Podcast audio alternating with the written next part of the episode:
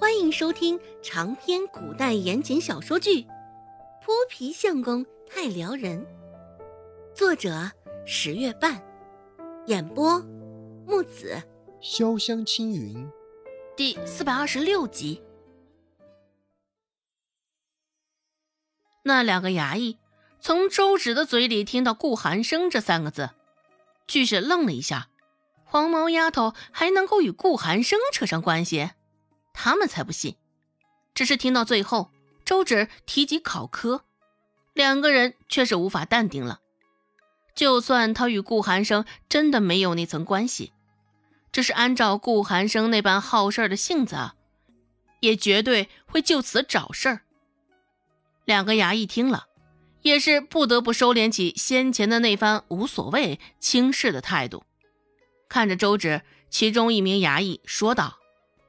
我们衙门向来没有收留这些人的规矩。若是将他，周芷也不想听他多啰嗦，直接不耐烦的打断了他的话，问道：“所以你们的意思是坐视不管吗？”这当然不是这个意思。衙役的面上微有几分的迟疑，眼前的小丫头也不过十岁左右的模样。怎么说起话来竟是威严十足，气势上竟是被他压得死死的。周芷继续说道：“哦，既然如此，那他便由你们衙门负责，直到他找回记忆，或者他的亲人寻上衙门为止。”这两个衙役面面相觑，拿不定主意。不敢应承下来。若是被县令知道，他们揽下了这活儿，也不知会不会被县令痛骂一顿。也不给他们多费口舌的机会，周芷转身就将男子搁在原地，就欲离开衙门。只是腿上那一步还没来得及迈出去，衣摆就被扯住了，破旧的衣裳被扯得往后绷紧了。至于衣裳后摆的那一角，被男子紧紧的攥在手里。啊啊！周芷一脸困惑的看向他，只见男子的眼中渐渐染上了几分落寞与失望，看着周芷说道：“你是打算坐视不管了吗？”这话听着好生熟悉啊！周芷反应了片刻，这才想起来。这可不就是先前他冲着那俩衙役说的话吗？重新转过身，周芷看向男子，他眼中的落寞感正在扩大，逐渐侵蚀了他的眉眼，他的嘴角。这一刻，周芷还真的狠不下心来，直接对着他点头应下。没错，他就是要坐视不管。怎么的？两人僵持了好一会儿。周芷的一百一直都被他紧紧的抓在手里。周芷败下阵来说道：“啊，你松开，我还有事儿要做呢。将你送到衙门已经是仁至义尽了。”男子并没有松开手，目光灼灼的盯着周芷，闻声说道：“我怕这两个长得这般凶神恶煞。”你走后，我怕他们对我棍棒交加着出气。那两个衙役一听，忍不住开口说道：“嗨，我们怎么会？”只是男子也没有给他们将话讲完的机会，打断道：“况且，他们会怎么收留我？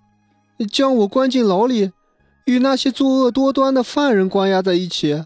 他们是铁拳头，我手无缚鸡之力，只怕……”还没有等我恢复记忆，就已经在牢里了。好像有点道理啊。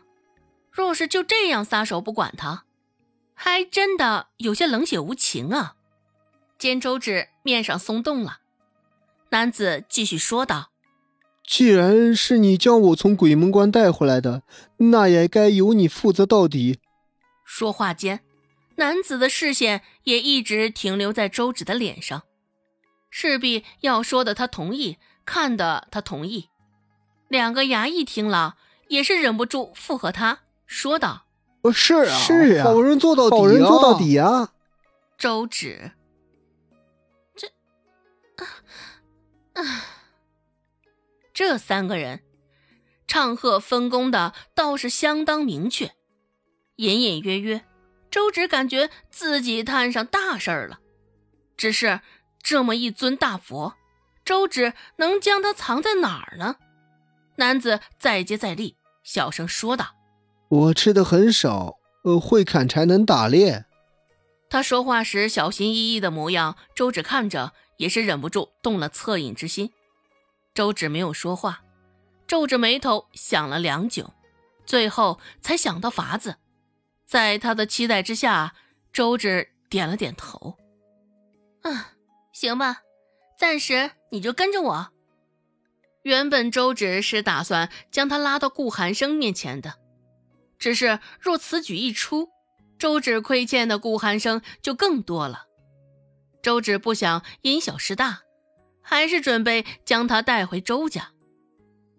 至于要怎么说，怎样才能使孟婆子信服，周芷心里已经有办法了。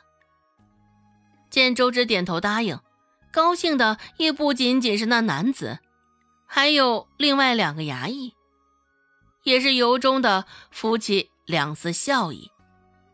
想到什么，周芷又对着男子说道：“啊，不过你暂时还是得留在衙门。”察觉到他眼中浮现的困惑，周芷没有与他解释，而是转手看向一旁的两个衙役，说道：“你们赶紧找个人给他画个画像。”万一他日后的亲人找上来，也能有个对照啊！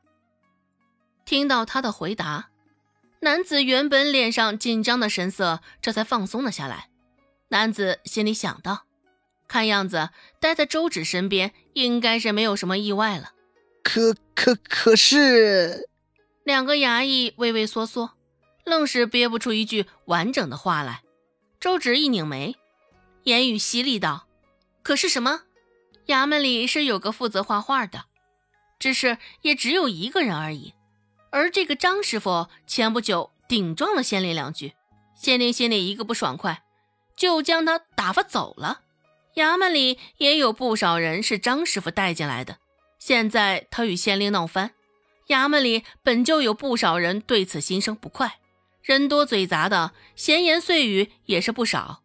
若是将这实情告诉了外人，指不定还要怎么唠叨这衙门里头的事儿呢？说到也就算了，更何况马上就要撞上考科了，可不敢中途徒生什么意外啊！若是让县令知道他们走漏了风声，还指不定县令会怎么下令责罚他们呢。